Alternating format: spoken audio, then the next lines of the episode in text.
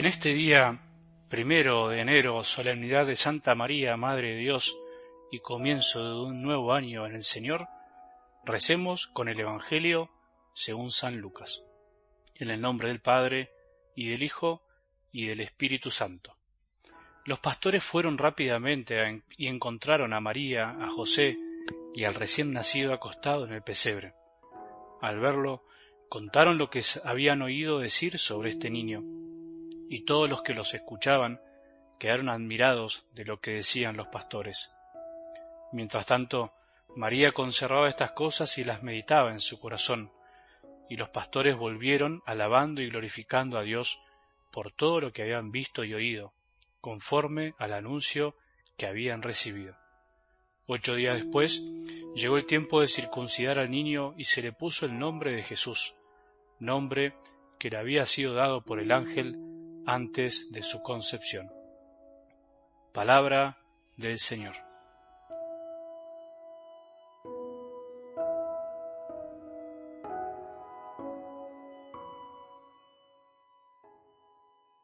Empezamos un nuevo año, un nuevo año de la mano de Jesús y de María, más de dos mil años desde que el Hijo de Dios llegó al mundo y se hizo hombre para quedarse entre nosotros.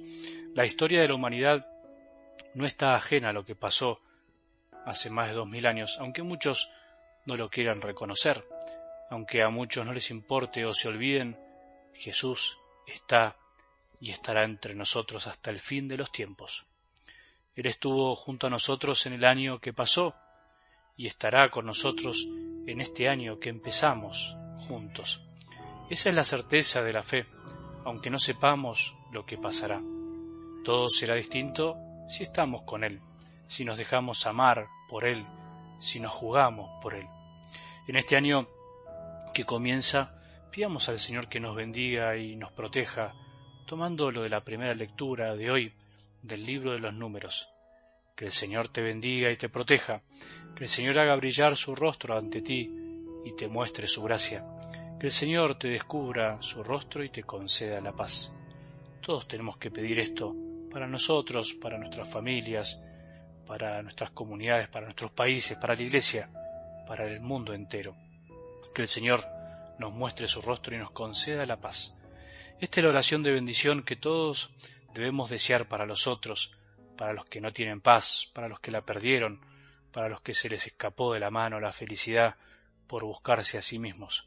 Nosotros podemos pedirla para nosotros, para todos los que escuchan día a día la palabra de Dios y para aquellos que no la tienen. Es lo mejor que podemos pedir. Mientras tanto, pasan muchas cosas en nuestras vidas, en la vida de la Iglesia, en la vida del mundo.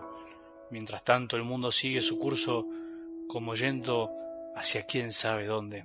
Lo mismo le pasó de algún modo a María en algo del Evangelio de hoy. Mientras ella había dado a luz a su hijo, los pastores iban a verla. Los pastores contaban lo que escuchaban. Igualmente fueron los llamados magos de Oriente. Y María, mientras tanto, ¿qué hacía? Dice la palabra, mientras tanto María conservaba estas cosas y las meditaba en su corazón. Mientras tanto, mientras vivía el misterio más grande que podamos imaginar, conservar su virginidad y ser madre de Dios al mismo tiempo, ella conservaba y meditaba, guardaba y reflexionaba todo en su corazón. Hay cosas que nos tocan vivir que no tenemos tiempo para digerirlas, como se dice, y por eso hay que guardarlas, hay que conservarlas para poder meditarlas después más tranquilos, para poder rumiarlas mientras el tiempo no puede detenerse, mientras nosotros no podemos detenernos por una cosa o por la otra.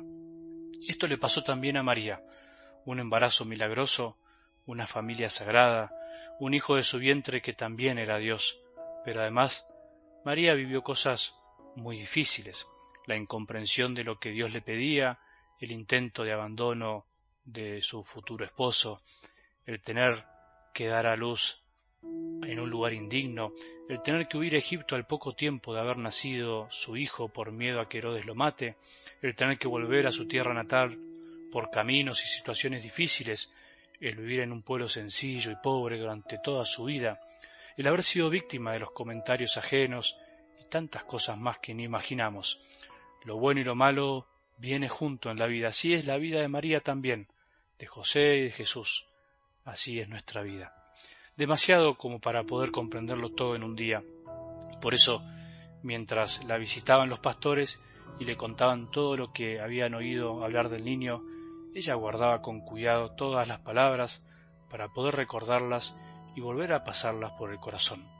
Recordar significa volver a pasar por el corazón aquello que hemos vivido para poder sacar fruto, tanto de lo bueno como aquello que también fue difícil.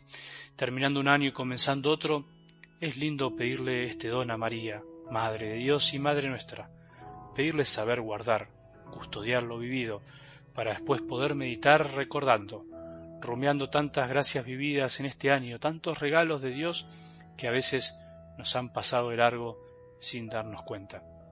Recordar para agradecer, sí, darle gracias al Señor por haber caminado junto a nosotros este año, darle gracias por todo y en todo. Recordar también para aprender, sí, para saber cuál es el camino correcto la próxima vez, para saber lo que Dios quiere en situaciones semejantes, para ser más fieles a su seguimiento. Recordar para confiar, sí, para poder confiar más y poner el año que estrenamos en sus manos, porque hemos experimentado que nunca nos suelta la mano, a pesar de todo, que nos acompañará y seguirá acompañándonos como lo hizo siempre en este año que termina. Recordar para pedir, sí, pedir y suplicar, porque no sabemos lo que nos pasará a veces, porque también nos reconocemos débiles y temerosos y necesitamos su presencia y su gracia en nuestras vidas. Que el Señor nos bendiga y nos proteja, que el Señor haga brillar su rostro sobre nosotros y nos muestre su gracia, que el Señor nos descubra su rostro y nos conceda la paz. Que tengamos un buen día y que la bendición de Dios, que es Padre misericordioso, Hijo y Espíritu Santo, descienda sobre nuestros corazones y permanezca para siempre.